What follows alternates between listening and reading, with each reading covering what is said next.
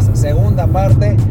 Estamos, no sabemos cuándo, cuándo está saliendo este episodio, es posible que esté saliendo en, en lunes, pero también puede ser que haya salido después porque este es un episodio atemporal, que puede salir en cualquier momento cercano de cuando lo grabamos. Y lo estamos grabando regresando del torneo de Tulón en coche, ¿por qué? Porque no tenemos nada que hacer y así nos ahorramos eh, trabajar en un día de semana donde podemos echar la buena. Así que, pues aquí estamos. Yo soy Martín del Palacio y me acompaña como siempre Luis Herrera. ¿Qué tal Martín? ¿Qué tal gente que nos acompaña? Les recuerdo que estamos en Amazon Music, Apple Podcasts, Spotify, Google Podcasts y muchísimas apps más. Por favor, síganos en la que más les guste y si es en Apple Podcasts de preferencia, ahí también les pedimos que nos dejen un review de 5 estrellas con comentario para que más y más gente nos encuentre y así sigamos haciendo contenido, aunque sea enlatado como este episodio que para quien haya escuchado el episodio anterior del, del partido México-Francia en el torneo de Toulon, recordará que dijimos, bueno, nos vemos quizá en un par de días ya que grabaremos. Terminamos la grabación y nos dimos cuenta a los 5 minutos de que nos quedaban aún unas 3 horas en carretera, así que consideramos que era un gran momento para continuar esta grabación de episodios on the road trip y con lo que será la segunda parte de las preguntas que nos enviaron. Ya conocen ustedes la dinámica, bueno, en este caso varía un poquito, yo pregunto, Martín responde, después vuelvo a preguntar yo porque Martín está manejando y yo también respondo, pero seguramente debatiremos en la mayoría de estos eh, asuntos que nos han puesto. Eh, si te parece Martín, arrancamos una vez con la primera que nos llegó por parte de Adrián Sandoval, ¿qué arreglarían del fútbol mexicano? Pues yo arreglaría el no descenso y la maldita liguilla y los promotores. No, ya hablando en serio, o sea, a ver, esas cosas se pueden arreglar, pero hablando en serio, eh, a ver, voy a dar dos respuestas. Una que es la respuesta aburrida y otra que es la respuesta más entretenida, ¿no? La, la, respuesta aburrida es arreglaría la capacitación y el nivel de los entrenadores en fuerzas básicas, que para mí eso es un tema muy importante en el fútbol mexicano, muy problemático, que no tenemos entrenadores capacitados y los jugadores llegan con defectos de formación que después cuesta mucho trabajo erradicar en el, en el fútbol mayor y que a veces no se puede, ¿no? Y entonces pues se, se pierde ahí. Y si, la, si le agregamos la parte de nutrición también de los, de los niños de esas edades, pues creo que es algo que, se debe arreglar en el fútbol mexicano. Eso es la respuesta aburrida. La respuesta divertida es el roce con clubes sudamericanos. O sea, yo sí, me parece que dentro de todas las cosas que hemos perdido en los últimos años, la más importante y fundamental es no tener el roce con Sudamérica que teníamos antes. No, no solamente por la parte futbolística, sino por la parte eh, de, competencia, ¿no? O sea, ir a jugar un partido a Uruguay contra Nacional o a Colombia contra eh, Millonarios o a Argentina ni hablar, ¿no? Era algo que curtía el futbolista mexicano y ahora no lo conocemos. Entonces creo que, que serían, que eso sería la parte divertida, ¿no? De, de lo que se podría arreglar. Yo, francamente, el punto clave que intentaría arreglar es la centralización de televisión, de los derechos para el fútbol mexicano. Creo que es el punto con el cual se abre todo lo demás. Sea, que, en lugar de que esté cada club negociando sus derechos por individual y entonces reciba mucho dinero el América, el, las Chivas, el Cruz Azul y pocos más, y los equipos como Puebla, Mazatlán, eh, Tijuana, Querétaro reciban migajas, la centralización, lo hemos visto, funciona en Europa, el paquete se vuelve eh, exponencialmente mayor para toda la liga, todos reciben más dinero, todos pueden invertir en mejores plantillas, todos tienen también entonces para invertir en mejor formación de, de, jugadores, en entrenadores.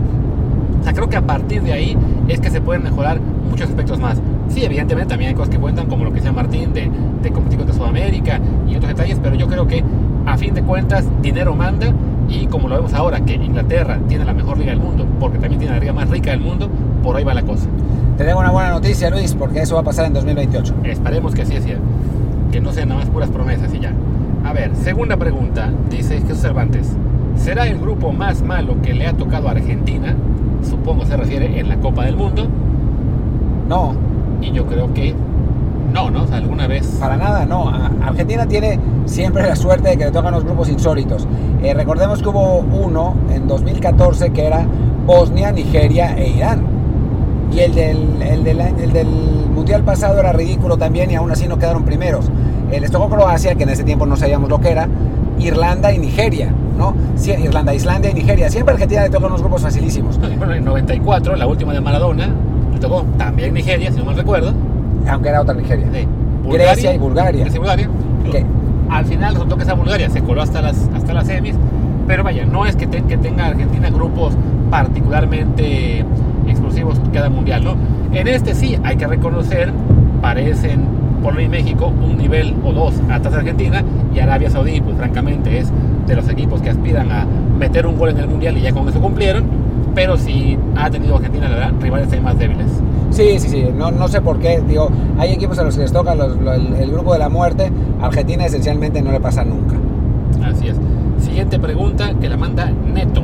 ¿Qué tan cierto es eso de que Groenlandia podría jugar en CONCACAF? NPI. Yo tampoco tengo idea. Es, pues, Groenlandia es en teoría parte de Dinamarca, no tenía por qué jugar independientemente, pero bueno, no sabemos ni.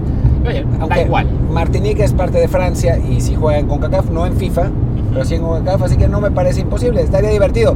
Pero imagínense en México tener que viajar a Groenlandia, los jugadores se van a la huelga, Sí. terminarían mandando a la sub-23. Efectivamente. Luego una más que pregunta Fernando Iso. ¿Creen que el ego alto le estorba a los técnicos? Casos como el Piojo, Hugo o La Volpe. Buenos técnicos, pero el ego no termina siendo un problema para dirigir un grupo de jóvenes. Pues para la Volpe no era un problema para dirigir un grupo de jóvenes, en realidad cuando sufriera más con los veteranos, ¿no? Y Hugo tampoco se tenía problemas con los jugadores mismos, o sea, en general sus jugadores lo querían y lo admiraban, ¿no? O sea, no es que nadie estuviera hasta los huevos de Hugo y fuera por eso que no le funcionaban los planteles, más bien el problema era con los directivos, que eran ya mayorcitos y no lo soportaban. Y en el caso del Piojo tampoco hay bronca con sus jugadores, ¿no? O sea, más el ego lo veo más por el lado de que se casan con una idea y después no hay manera de sacarlos de ahí, ¿no? Y creen que esa es la mejor idea del mundo. Pero en el caso del manejo de plantel, yo no veo que eso sea un gran problema, sobre todo si eres un tipo como Hugo, que fue un grandísimo jugador, como La Volpe, que es un genio táctico, y como el Piojo Herrera, que es un gran motivador, ¿no? O sea, creo que si eres, perdón, con el perdón de los presentes, Marcelo Michele Año, que no ha ganado nada, pues por ahí sí, ¿no? Pero si eres un técnico exitoso, pues no veo por qué. Así es, de acuerdo. Siguiente pregunta que manda Messi Jr., ah, interesante. Ah, ¿Hasta qué fase consideran que llegue México en Qatar 2022 y en 2026? A ver, en Qatar 2022 creo que aún quedan posibilidades eh, buenas de llegar al cuarto partido. O sea, yo no, yo no veo a Polonia como un rival insalvable. El problema es que hasta ahí. O sea, no le vamos a ganar ni a Francia ni a Dinamarca, ni yendo a dar Chalma.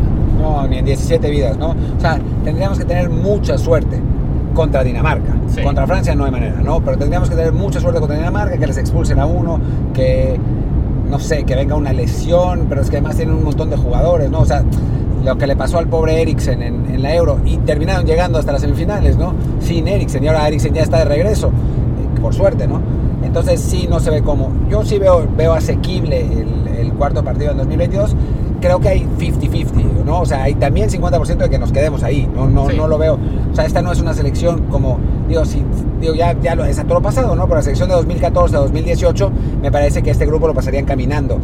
El problema es que esta no es esa selección y parece venir peor. En cuanto a 2026, pues creo que parecido, porque creo que vamos a tener una peor selección que, la, que esta, pero vamos a ser locales y eso pues da una ventaja muy importante. Y que también recordemos que para el siguiente mundial cambia el formato, serán 48 equipos, se van a repartir en 16 grupos de 3, que a su vez van a calificar ya a una ronda de, ¿qué será? 32 avos. 32 avos, bueno, decimos que 16 16 avos. avos. Entonces, ahí sí hay muchas posibilidades de que el sorteo tenga una influencia mayor, ¿no? O sea, te puede tocar un grupo en el cual el cruce, este te manda un rival medio fuerte, pero ese rival la cajetea en un partido, que son solo que que te únicamente dos en la primera fase, y entonces te liberas de él y se, te abre todo hasta cuartos, ¿no? O sea, sí va a ser mucho más complicado pronosticar eh, previo al sorteo del Mundial, por lo menos, de lo, de lo 26, hasta dónde se va a llegar, ¿no? O sea, creo que será una ventaja ser locales, evidentemente. No sé qué tan mala será la próxima selección, aunque sí debo reconocer que la siguiente generación no me entusiasma tanto como quizá la de la que llegaría al final 2014, pero este, bueno, uno nunca sabe, ¿no? Quizá Marcelo sí acaba rompiéndola, quizá, no sé, hasta Laines, ya liberado de, del Betis, acabe siendo un buen jugador. Edson Álvarez apenas va a entrar en su plan futbolístico. No sabemos cuántos mexicoamericanos van a acabar, uno, decidiéndose por México y dos, sí llenos a Europa eh, por no estar en la Liga MX y ser más libres de encontrar su futuro. Entonces, aún está muy abierto abierto lo que puede pasar en el siguiente mundial, aunque sí, tampoco hay que ser eh, muy optimistas de que, ah, sí, seremos campeones del mundo por jugar en casa. Yo cuando, cuando dije que íbamos a llegar al cuarto partido ya tomaba en cuenta esto que dice Luis. O sea, creo que vamos a pasar del grupo, vamos a pasar un partido más y nos vamos a quedar en el que sí.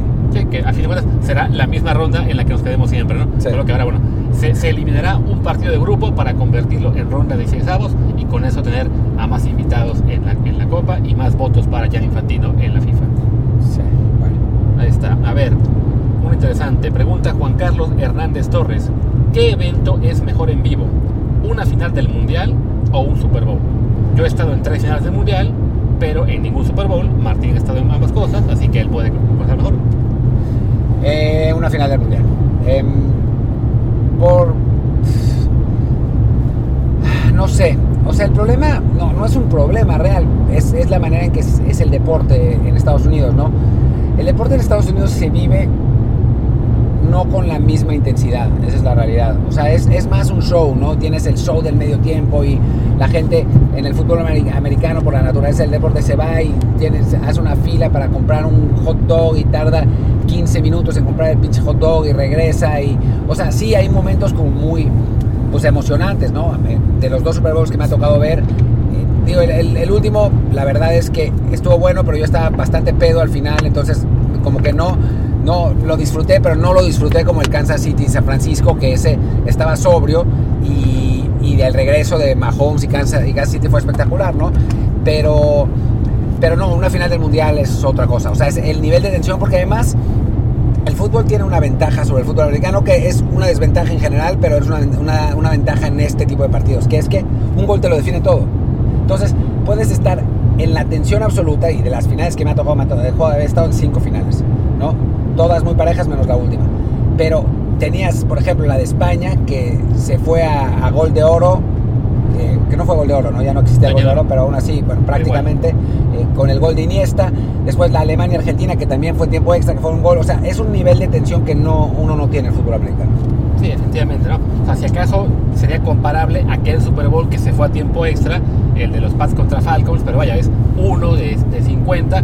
También cuenta el hecho de que, bueno, el mundial es cada cuatro años, claro. es más especial que un Super Bowl, es un evento global, la, pas la pasión por estar en una final de mundial creo que también es, es, es, otra cosa, ¿no? O sea, en un caso de un Super Bowl, pues sí, mucha gente quiere ir, pero eh, es en general gente de Estados Unidos con sus diferencias culturales que a lo mejor por estados, pero a fin de cuentas son todos gringos.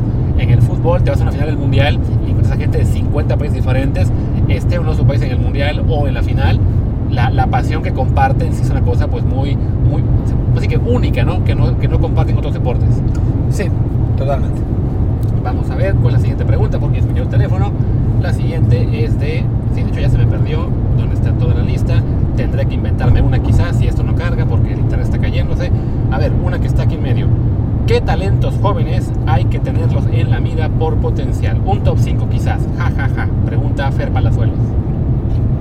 Eh, bueno, lo que Luis creo que le tocaba buscar responder a él, sí, pero, que sí. A ver, pero ya top, está. Ya top 5 de por okay. potencial. Supongo que se refiere a México, evidentemente.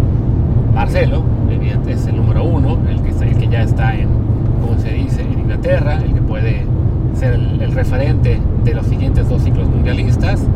Eh, también podría ser, es que por edad aún Edson, pero ya, él ya está, digamos, en la mayor. Vamos a pensar únicamente en jugadores de la sub, ¿no? El portero David Ochoa, sí. otro que tenía que estar atento, sobre todo si se podía Europa, esperemos que sea, que sea el caso para él. Eh, defensa, si está Julián Araujo, no, no lo veo tan, tan grande, tampoco a Juárez. Kevin Álvarez, ¿no? Kevin Álvarez, sobre todo si logra salir a, a la Europa, como se mencionó, que podía ir al PSV. Este, está este chico que está en el Villarreal. Eh. Emiliano, Emiliano García, García, pero okay. el problema con Emiliano, por lo que me platicaban en selecciones menores, es que pese a estar en el Villarreal, eh, no, está, no, no ha progresado como pensaban. Y ahora está, o sea, estuvo, estuvo en Marbella con la, con la, selección y ahora no lo convocaron al, al preolímpico premundial porque no está al nivel de los demás. Ya, eso es preocupante, ¿no? Eh, por ahí, ¿quién más es que está en Europa? Está bueno, Jonathan, no, pero sí, Jonathan, ¿no? Jonathan Gómez.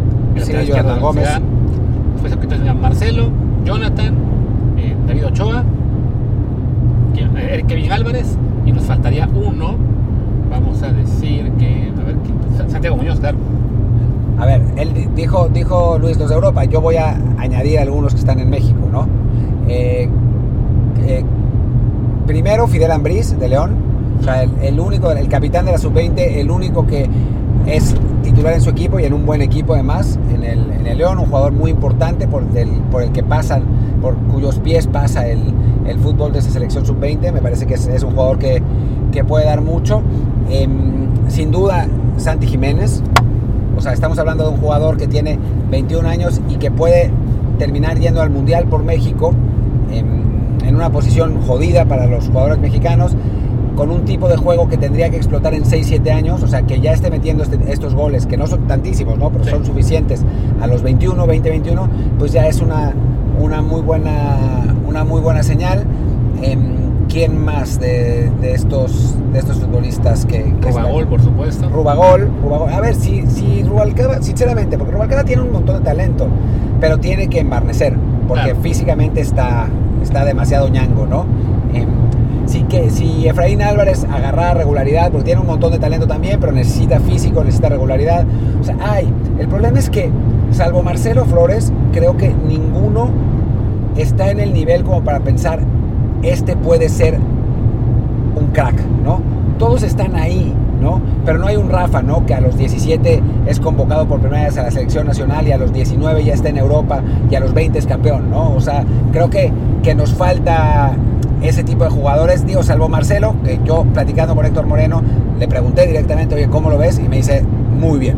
O sea, tiene, le falta físico, pero tiene, este chavo tiene algo distinto que no tienen los demás, ¿no? Ya que te lo diga un compañero de él, pues es otra cosa. Pero sí, lo hemos platicado mucho, ¿no? O sea, cuando en 1900, perdón, en 2005, 2006, digamos 2010, pensábamos, puta, qué generación vamos a tener. Tío, Vela, Moreno, Chicharito, Neri, ¿no? Era así Claro. como, decíamos, wow, México tiene posibilidades de llegar lejísimos con estos talentos. Ahora no. Sí, no, no, no, no hay jugadores, casi ninguno de esa, de esa categoría, ¿no? Entonces sí, por ese lado es el, el panorama pinta un poco complicado. Se van a subir, se van a sumar algunos cuantos eh, que, su- que surgirán de Liga MX próximos torneos. Ah, está Alcántara, el chico este de, el. Alcántara que se va, que dice que se va a Portugal. Ojalá sea cierto, pero sí, nos faltó él como un- un- uno a seguir, ¿no? Siguiente pregunta de José Pablo Estrada, que ya en parte la contestamos. Con el nivel que trae Dinamarca, ¿qué posibilidad hay de que le saque el primer lugar del Grupo Francia y nos termine tocando en el cuarto partido? ¿Mejor o peor que contra Francia? No es imposible, no es imposible, él acaba de ganar Sí. en, el, en el Stade de France, ¿no? O sea, no es imposible. Es, es un equipo no mejor que Francia, pero suficientemente bueno como para en un partido bueno sacarle el, el- el resultado, ¿no? ¿Qué, es mejor que enfrentar a Dinamarca o a Francia? A Dinamarca toda la vida. O sea, Francia es el mejor equipo del mundo, aunque a veces no juegue bien, a veces... O sea, Dinamarca creo que con una circunstancia o algo milagroso se le puede ganar, ¿no? O sea, se le ganará un partido de 10 a Dinamarca, a Francia es un partido de 100. Sí. Creo que esa es la diferencia. Por ahí va la cosa. A ver, nos manda Dulce Díaz, creo que es la primera mujer y la última que va a estar en esta, en esta lista de preguntas. Pero, bueno, Pero, pero una, una, Una seguidora, seguidora fiel, ¿eh? muy, Sí, muy sí. fiel. Y además nos mandan tres preguntas para que la presencia esté más fuerte. A ver, la primera, ¿qué probabilidades hay de que hagamos un episodio con Barack Feber para que devuelva el favor que hiciste tú al ir a su podcast? Lo voy a presionar porque sí, antes del Mundial, porque él me lo hizo cuando fue antes de la Euro, entonces ahora toca que antes del Mundial lo haga él con nosotros. Exactamente. Después, esa, esa la conozco yo. ¿Creen que pronto sea viable económicamente la Liga MX femenil como para que todas las jugadoras podrán, puedan vivir decentemente de eso? Pronto, no. O sea, hay clubes que tienen los recursos para, para pagar mejor y para que sus jugadoras tengan una vida decente. Tigres, Monterrey, Tigres, Monterrey y Tigres y Monterrey. Amé- América, América Chivas, quizá, ¿no? En Chivas ya ves que les pagan una, una bicoca y son campeonas. Pero siendo sinceros, la verdad es que en este momento eh, los equipos femeniles siguen siendo todavía un, un gasto muy importante para las instituciones sin que les generen muchos ingresos. La cosa parece ir mejorando, dicen que los ratings se van, eh, van elevándose cada, en cada torneo. Sí venden ahí, si no me equivoco, los derechos de televisión de forma centralizada, pero todavía es un proceso que está muy, muy en la parte inicial. ¿no? No sé si va a alcanzar en el corto plazo para que todas las jugadoras vivan del fútbol, Esperemos que por lo menos llegue a que las titulares, las 5 o 10 figuras de cada equipo ya tengan sueldos muy decentes, muy aceptables, que también se empiezan a ir a Europa algunas, pero sí me parece que para que vivan del fútbol, y además esto no es únicamente en México, en general se les paga muy mal en todo el mundo, todavía falta mucho. Y siguiente pregunta también de Dulce, ¿creen que México logre más partidos para el Mundial 2026? Leí por ahí que quieren negociar 5 partidos más, incluyendo una semifinal. Yo no creo, no creo que Estados Unidos los vaya a dejar. O sea, no, no veo por qué eh, México. Primero, el comité organizador del mundial, que puede recibir el dinero en dólares, no veo que vayan a dejar eh, irse, ir ese dinero por cobrar en pesos, aunque los precios sean, sean a final de cuentas homogéneos. Eh, porque después, si, si ponen los precios en dólares en México, la gente va a poner el grito en el cielo, ¿cómo es tan caro? Igual los van a comprar, pero. y no creo, no, no se suelen cambiar esas cosas. O sea, salvo que no hubiera sedes en Estados Unidos o una cosa así, lo veo muy complicado. Y que tienen además un montón de sedes ahí sí, en estadios, pues nos llevan muchísima ventaja. O sea, ahí si acaso el error, entre comillas, de México y Canadá fue no ponerse mucho más firmes al principio con Estados Unidos de que no, a ver, queremos hacer un mundial entre los tres, hagamos candidatura mucho más pareja, ¿no? En lugar de 60-10-10, algo tipo 40-20-20 o 48, ¿qué sería? 16-16, ¿no? les das prácticamente todo en el reparto para la candidatura, pues ya no tienes mucha fortaleza para el final, ya tiene el mundial asegurada esta candidatura. Si Canadá o México dijeran quiero más o me salgo, pues Estados Unidos pues salte, igual ya tengo el mundial, ¿no? Se debió pelear antes para decirle, a ver, queremos un reparto más justo porque si no, te vas tú sobre la candidatura y a ver si ganas. No, además son 10 partidos, de los cuales 4 son de México, así que quedan 6. ¿no? Así no, no, no es que Sí, no, no, no es que hayan negociado muy. Bueno, cuatro depende. Los de grupo son dos. Dos. Y quién sabe si también los, que siguen. Pero digamos que el camino siguiente sería también de México, ¿no? O sea, yo creo que lo que va a pasar es que van a tener los dos de grupo, los dos siguientes partidos, o sea, digamos que las dos opciones por si queda primero y segundo, y las siguientes por si, por si siguen calificando, ¿no? Sí. Sí, no, o sea, ahí sí a mí me, sorprendió muchísimo cuando se anunció la candidatura que fuera así, ¿no? 60-10-10, sí me parecía un reparto demasiado cargado hacia Estados Unidos. No entendí por qué aceptó México y Canadá ese reparto entonces. De Canadá quizá, bueno, porque es un país con mucho menos tradición futbolística, menos estadios, menos eso, lo que se quieran, pero sí, era, era demasiado y creo que en su momento debió pedirse más, ¿no? Ahora sí ya hay muy poco que hacer al respecto. Vamos a ver con la siguiente pregunta de Mike Villarreal. ¿Qué tanto espejismo fue el partido de Polonia contra Bélgica? ¿Fue un accidente o fue una realidad? No, hombre, no fue un accidente. O sea, hay algo que quería decir en Twitter, pero es que es complicado decir ese tipo de cosas, ¿no? Y pasó ahora en el, en el partido de México en Tulón, y pasó en el México-Uruguay, y, y, pasó en el México-Brasil de, de 2018. Cuando un equipo es inferior y e intenta competir de igual a igual, normalmente lo puede hacer al principio porque tiene las reservas físicas suficientes. El asunto es que cuando eres inferior, corres mucho más porque tienes que estar persiguiendo la pelota, ¿no?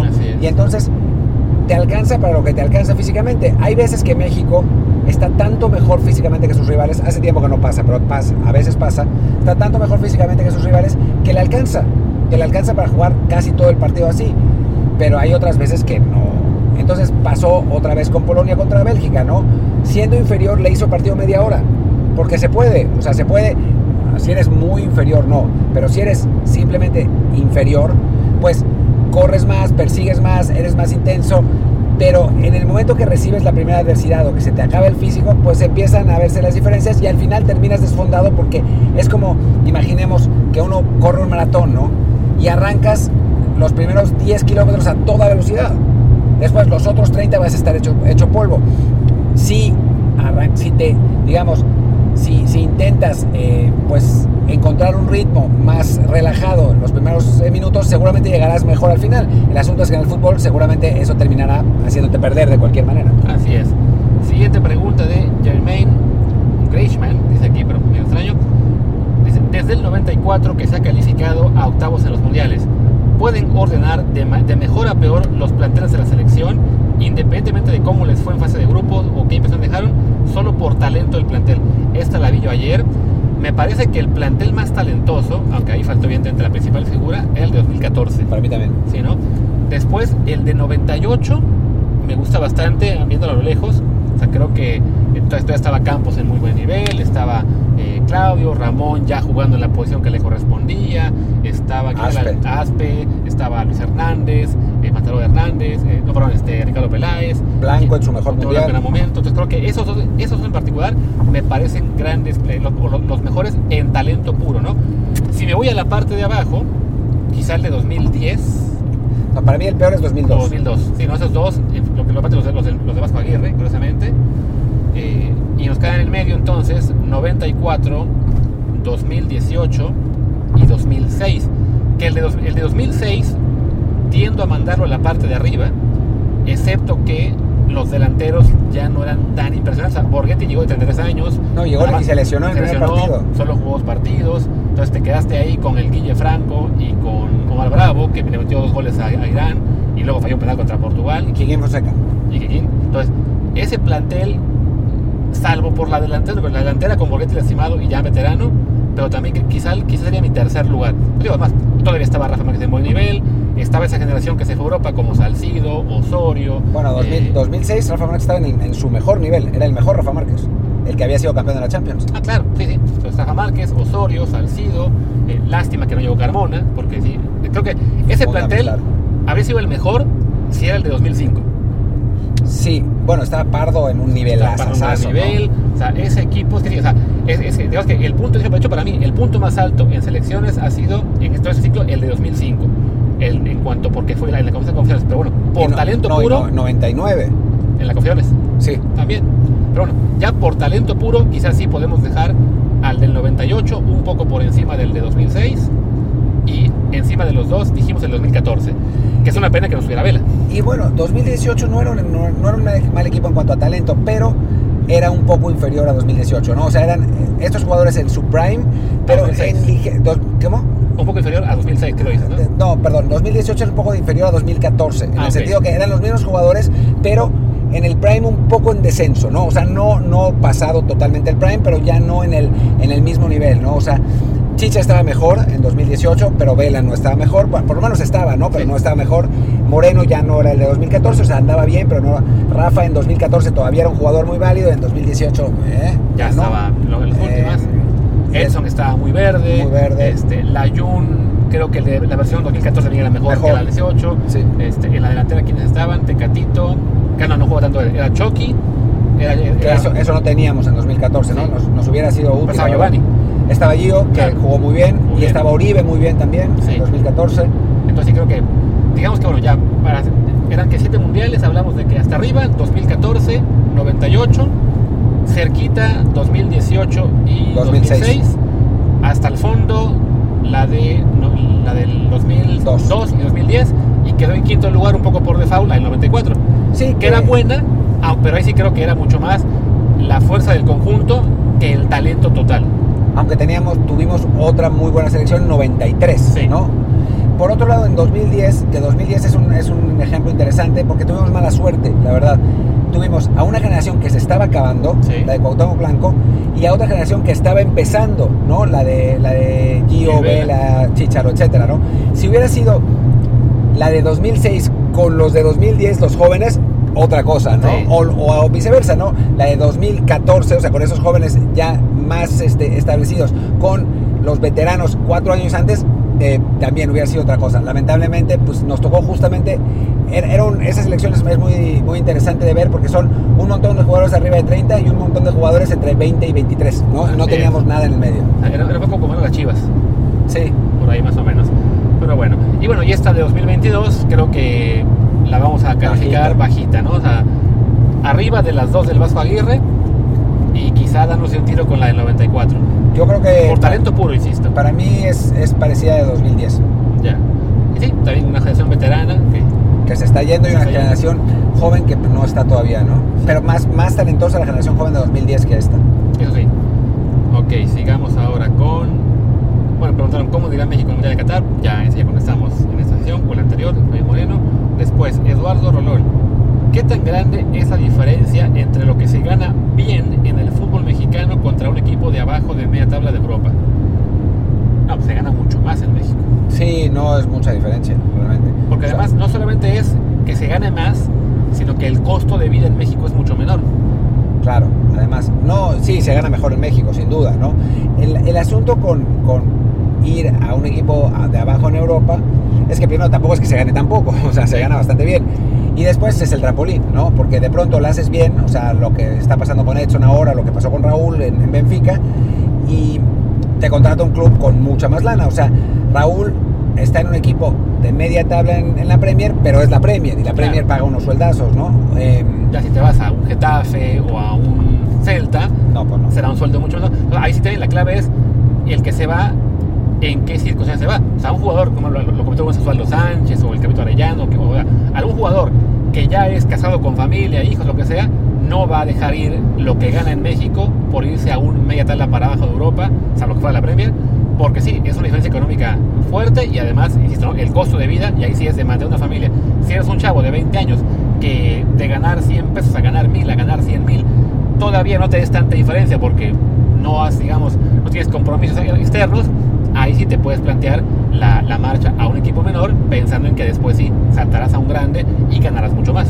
Dicho esto, si Osvaldo Sánchez o Cabrito Arellano o quien sea si hubieran ido a Europa, les hubiera alcanzado perfectamente para mantener a su familia, ahorrar en el banco, a tener una gran vida. O sea, les, iría, les fue mejor en México económicamente, pero eso no quiere decir que el, al irse a Europa estuvieran muertos de hambre y llegando a fin de mes apenas con el sueldo. Nada, o sea, el salario que tienen como futbolistas sigue siendo muy superior al de una persona normal en, en estos países. ¿no? Así es. Y si no, pregúntale a Gareth Bale cuando llegue al Getafe. Bueno, a ver, nos pregunta aquí Edgar Iván Yáñez Castillo, ¿qué pasó con Bruce Elmes Mari? Pues sigue ahí en el equipo este de Las Vegas, ¿no? Como filial del LFC, según yo. es que Bruce Mesmari tenía un serio problema de talla. Claro. O sea, es, es un jugador muy chiquito. Y como ya hemos hablado hasta el cansancio en los podcasts de estos días, cuando alguien tiene ese tamaño, tiene que ser o buenísimo o rapidísimo, o si no, no va a llegar. Sí, y me temo que el caso del Mesmari no pinta que vaya a llegar mucho más lejos que eso, fútbol estadounidense, quizá en algún momento por el tema del pasaporte pueda aspirar a una liga pequeña en Europa, pero sí, no, no, no se le ve el potencial para eh, superar la, desventaja física, ¿no? Luego nos pregunta, esta es una personal de Orlando Barrón, aparte de porque pueden y porque quieren, ¿por qué viven en Barcelona? Porque podemos y porque queremos. básicamente, ¿no? O sea, no, ya, ahí está todo, o sea, gran calidad de vida, buen clima, buena comida, mm, gran eh, ambiente y paisaje, entiendan como ustedes quieran. Buen, buen fútbol, está en el centro de, de Europa, no, no, no físicamente en el centro de Europa, sino en el sentido de que hay vuelos a todas partes. Sí. Eh, ahora, por ejemplo, estamos regresando de Toulon a ver el, el torneo, podemos hacer eso, ¿no? Nos podemos ir de escapada un día a ver un partido en Toulon y volver el mismo día y al día siguiente tenemos nuestras vidas normales en Barcelona. Son cosas que en México pues, es imposible porque para ir a cualquier partido tienes que tomarte un vuelo de varias horas. Así es. Después, eh, pregunta, creo que es Mari o Mati, espero que sea Mari para que tengamos, eh, no creo que es Mati, bueno, con la pena. ¿Esperan a ver a México campeón del mundo en vida? Yo ya lo vi dos veces. Sí, pero creo que Mati se refiere a... La No sé si es. Mati mi amigo uruguayo, pero eh, no. Yo francamente, solamente porque viviré más años que Martín, quizás sí, pero también lo veo complicado. No, no, no, no, no, no hay como. O sea, tendríamos que tener mucha suerte. Nuestra oportunidad máxima fue en 2014 porque se nos alinearon los astros y aún así se nos fue. Y estábamos muy lejos. Y no hubiéramos sido campeones del mundo. O sea, en el pela. mejor escenario posible hubiéramos llegado a la final y hubiéramos perdido con Alemania. Pero ese era el mejor escenario posible. Así es. Sí, no, tío. Ahora tendría que hacer un escenario en que haya un mundial cada dos años, otra generación o dos muy buenas. Sí, o sea, que el mundial pierda un poco ese, ese reto o esa, ese, ese ser especial de cada cuatro, pero sí, la verdad es que no, no se ve fácil. Digo, si le preguntan hace, no hace 20 años, porque también llegaron a semis, pero a los croatas, por ejemplo, ¿serás campeón del mundo alguna vez, una final? Pues no te lo imaginas, y tuvieron una generación buena y que se colaron, ¿no? Pero sí, la verdad es que cada vez se ve más complicado que selecciones del nivel este B den el salto a A para ser campeonas del mundo, ¿no? Y menos en Latinoamérica. Así es. Después pregunta el barato 26, me parece. No le voy a Santos o Atlas y me cagan los pachucos. Pero teniendo presupuesto menor que América y los Regios, constantemente son protagonistas en finales y hasta debutando jugadores sin importar el técnico en turno. ¿A qué se debe ese éxito y cómo podrían copiar otros equipos ese modelo? A ver, creo que, que hay que diferenciar. O sea, lo que hicieron en León, los eh, Chucho Hernández Jr., sí fue gastar. Sí. Porque sí le metieron lana. O sea, no a nivel de los regios, pero le metieron bastante lana. Eh, trajeron jugadores como. Digo que hasta ni les funcionó el, el centro delantero este argentino con el que ganaron el título, que no era muy bueno, que solo le metió goles a Pumas. ¿Y Liotti? Iliotti, ¿no? Eh, trajeron a. Hijo, estoy. A Joel Campbell. eh, trajeron a los colombianos. Eh, trajeron, re- repatriaron a Rafa Márquez. O sea, sí es un equipo que invirtió. No tanto como los regios, pero bueno, sabemos que en México no tienes que invertir tanto como los regios porque el, el sistema de competencia te premia, ¿no? Sí. En el caso de Pachuca de este, de este torneo, o sea, Pachuca había estado muy bien hace unos cuantos años, cuando creo que el fútbol era más parejo. Eh, y el caso en este torneo es que contrataron al que para mí es el mejor técnico de México, que se encontró con un plantel que era perfecto para lo que él quería, ¿no? Creo que la- el desarrollo de fuerzas básicas que ha tenido Pachuca es pues realmente envidiable dentro de los parámetros del fútbol mexicano y eso es un buen punto y, Tigres y Monterrey no lo tienen, ¿no? No, no, han, no han querido invertir por eso así, digo, por, quizás por falta de necesidad, pero no lo, no lo han hecho y eso es algo que pues deberían para mí. Y los casos de los equipos de Orlegui, yo diría que pues esto lo que llaman la inteligencia deportiva la tienen mucho en esos Mucho. equipos, ¿no? O sea, son, son, son proyectos que saben muy bien lo que quieren, lo que quieren armar, tienen, son, son conscientes de las limitaciones, entonces le plantean al- a quien esté como técnico en turno, ¿qué clase de equipo queremos armar? ¿Dónde encontramos a jugadores así? Y busquen las mejores piezas posibles, ya sea que las tengan en fuerzas básicas o que las puedan contratar en México o en el extranjero para un bajo costo. Y les ha alcanzado para competir muy bien, llegando a final con Santos Laguna, llegando ya al bicampeonato con Atlas, por eso, ¿no? Porque son proyectos muy bien pensados. En el caso de Tigres, de Monterrey, de lo que eran antes quizá América, eh, Cruz Azul, siempre fueron proyectos armados a billetados de, ok, vamos por una figura, no ganamos el campeonato, compremos a una estrella, compremos otra, otra y otra, y les alcanza para ser competitivos. Y en el caso de Tigres, cuando la tiraron con Guiñac para dominar por un rato, pero sí, no, no son proyectos hechos, digamos, con, con tal precisión de, ok, ¿cómo va a funcionar esto? Voy a traer a cinco jugadores, ¿por qué me dan campeones? Más bien es traer estos cinco jugadores que salen muy caros y debe ser campeón.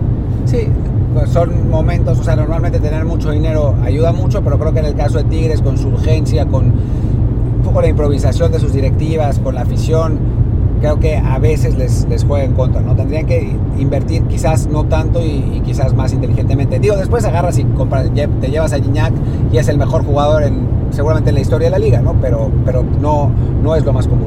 Sí, no, y también que más allá de que puedas fichar a jugadores de gran nombre, con, con gran este, palmarés, no es tan fácil encontrar a uno que sea claramente superior al resto de la liga, como fue con Diego Guiñac, ¿no?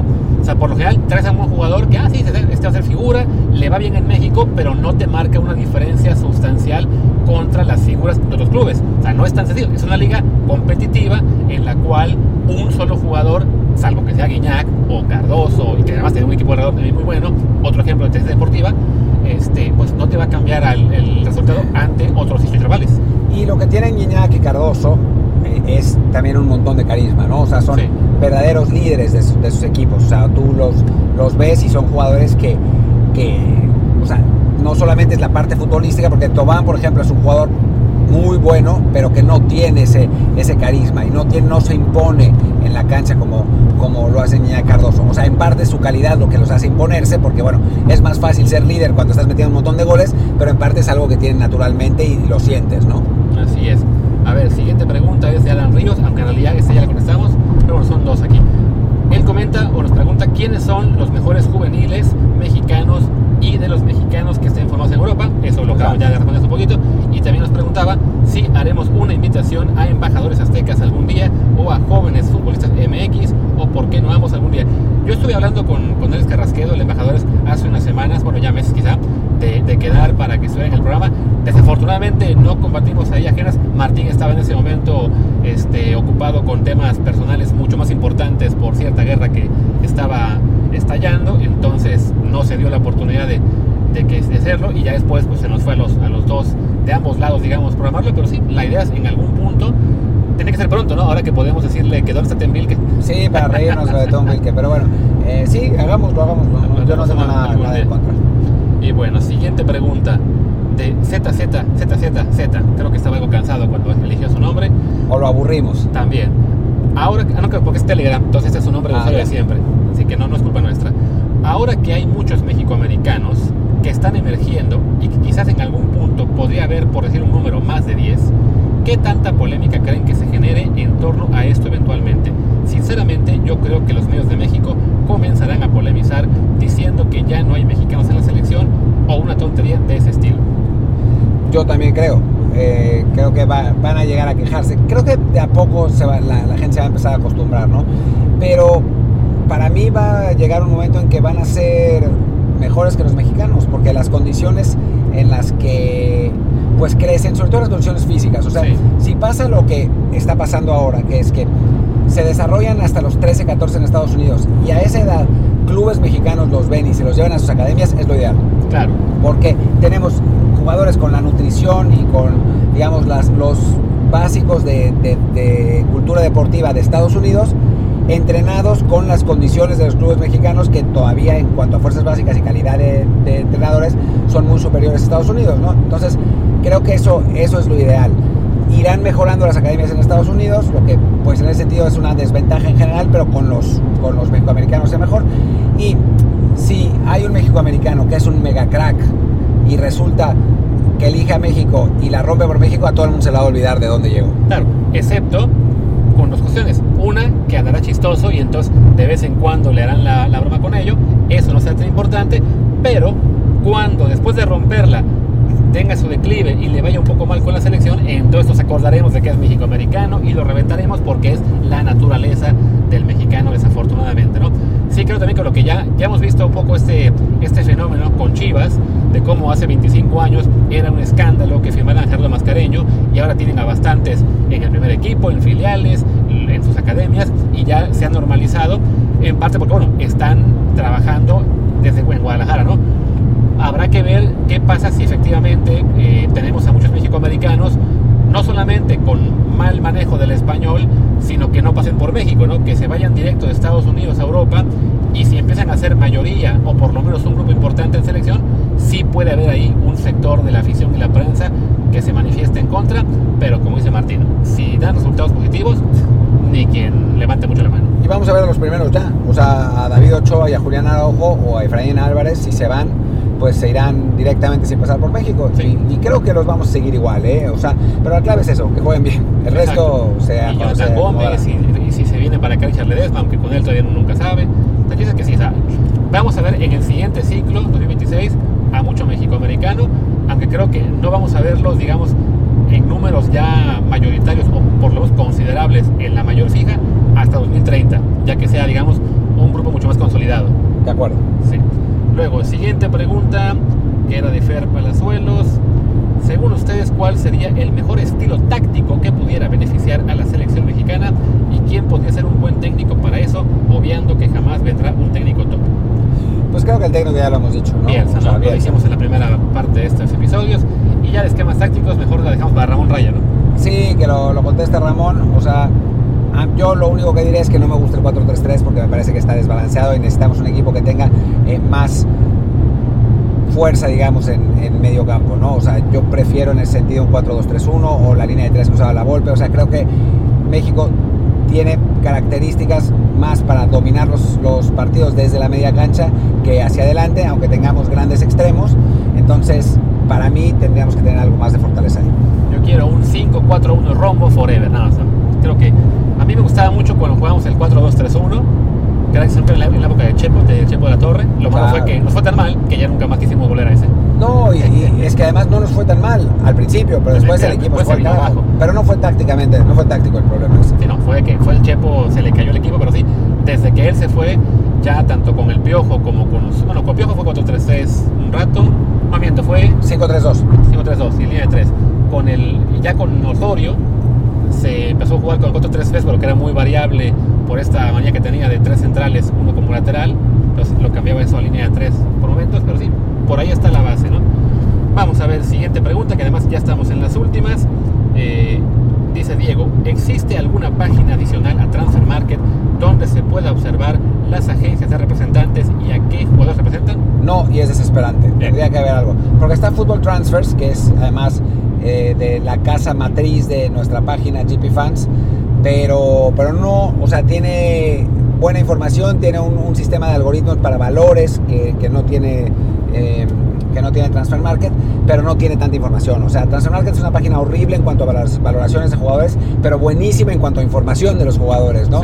Y eso no existe en ningún otro lado y es una lástima porque en el sentido de las agencias, Transfer Market tampoco está tan bien y en lo de las, la duración de los contratos. Estaría bueno que hubiera competencia para que pues pelearan ahí, ¿no? Así es. Y ya para cerrar, nos preguntó Fernando González qué posibilidades hay de que el Vasco Aguirre se lleve a algún mexicano a Mallorca, que al menos les eche un paro a Orbelín y Laines. Yo no quiero que se lleve a ninguno de los dos, porque ya están en Europa, quiero que se lleve a nuevos, pero bueno, es más realista efectivamente, a lo mejor un Diego Laines, que el, que el Betis lo querrá prestar, aunque ya está advertido de que para prestarlo tiene que renovar por un año más, entonces eso creo que será ahí un, un pequeño obstáculo. Digo, ya lo hablamos en la primera parte de este programa con Luis Almeida, que decía que, bueno, que, lo quiere, que quiere para el AEK Atenas a algunos mexicanos, se habló de la Chofi, se habló de Diego Reyes, se habló de alguien más que no recuerdo quién era el nombre ahora mismo. Con Aguirre también manejó varios nombres, están... Eh, Ponchito González fue el González, eh, se habló de jugadores que estuvieran por acabar contrato. Yo creo que va por ahí, ¿no? También que sea algún jugador que acabe contrato y que tenga un nivel aceptable, porque recordemos que llegar a España directo no es tan fácil, ¿no? O sea, le está costando ahora a Orbelín, le costó durísimo a, a Macías, Néstor Araujo no tanto, pero igual tarda un tiempo en adaptarse, y un club como el Mallorca, que tiene pocos recursos y que pelea el no descenso, no puede fichar a un mexicano nomás por darle gusto al técnico, ¿no? Que además luego que pasa que lo corren en la jornada 15, ¿no? Yo sí quiero que se lleve a Diego Lainez. O sea, me parece que es muy importante que Diego tenga minutos. Muy importante. Eh, y por ahora no, no los está teniendo en, Betis. Creo que Aguirre además sería lo suficientemente inteligente para no ponerlo tan eh, abierto como lo ponía Pellegrini. No porque Pellegrini no sea inteligente, sino porque para Pellegrini Lainez era uno más. ¿no? O sea, no era un jugador que fuera esencial, lo esencial era su sistema y pues metía a Lainez donde le acomodaba en el sistema, ¿no? Creo que en el caso de Aguirre podría, no es que vaya a estructurar su sistema eh, alrededor de, Diego Lainez, pero sí podría tratar de encontrarle a Diego Lainez una posición donde le podría aportar realmente al equipo y le podría eh, dar los resultados que necesita, ¿no? En el caso de Pellegrini, pues no era necesario, porque si Lainez no funcionaba, pues ahí estaba Rodri, o antes, o eh, todavía más arriba en el escalafón, está Ruibal, o está Joaquín, o está Tello, o está eh, Canales, o no, no sé, o sea, hay un montón de jugadores dije Canales, pero bueno, Canales no juega ahí, no importa, eh, pero hay, hay un montón de jugadores que podían estar ahí, ¿no? En el caso de Aguirre, pues no tiene tantos, entonces creo que Laines podría caer bien y el Vasco le daría, le daría los minutos. Recordemos que ya cuando estuvo en Leganés lo buscó. Sí, y ahora que lo pienso, mencioné a Orbelín, a Orbelín también se le mencionó para el AEK Atenas de, claro. de Almeida, ahí sí preferiría por mucho que se vaya con, con Aguirre al Mallorca, mantenerse en la misma liga, en un equipo, digamos que pelea por más o menos lo mismo que el Celta, quizá un escalón abajo, pero bueno, igual es la parte baja de la tabla de, España. Sí, irse a, la acá es irse a una liga mucho más eh, flojita como es la griega. Para la Chofis lo veo perfecto, que, que salga de la MLS, se vaya a Grecia a la aventura. Para Diego Reyes, que ya estuvo en España, ya estuvo en Portugal, ya estuvo en Turquía, pues ¿por qué no? También que se vaya a la aventura europea, chance y le, le va bien en Grecia, pero sí, los que ya están en España no los quiero ver en ligas de menor nivel, así que si la alternativa es irse con Aguirre al Mallorca, fabuloso, aunque pues sí, para mí lo ideal sería que se lleve a alguien nuevo, de que esté todavía en México y que pueda aportar rápidamente en la Liga Española. Aunque, aunque la opción que se estaba manejando de que Orbelín podía regresar a Chivas, pues mejor que se vaya a la ECA. Y yo creo que esa opción es la típica de que Chivas saca un nombre para hacerle pensar a sus fans que están intentando todo lo posible para salvar el equipo, pero no tiene dinero para hacerlo. Orbelín luchó mucho para irse a Europa, no se va a regresar por un semestre en el que jugó muy poco. Aunque la lógica que, dice la gente de Chivas y eso es que iría a préstamo un año para que en esos seis meses, que antes del Mundial, pudiera tener más acción y con eso podría ganarse su lugar en el, en el roster para el Mundial.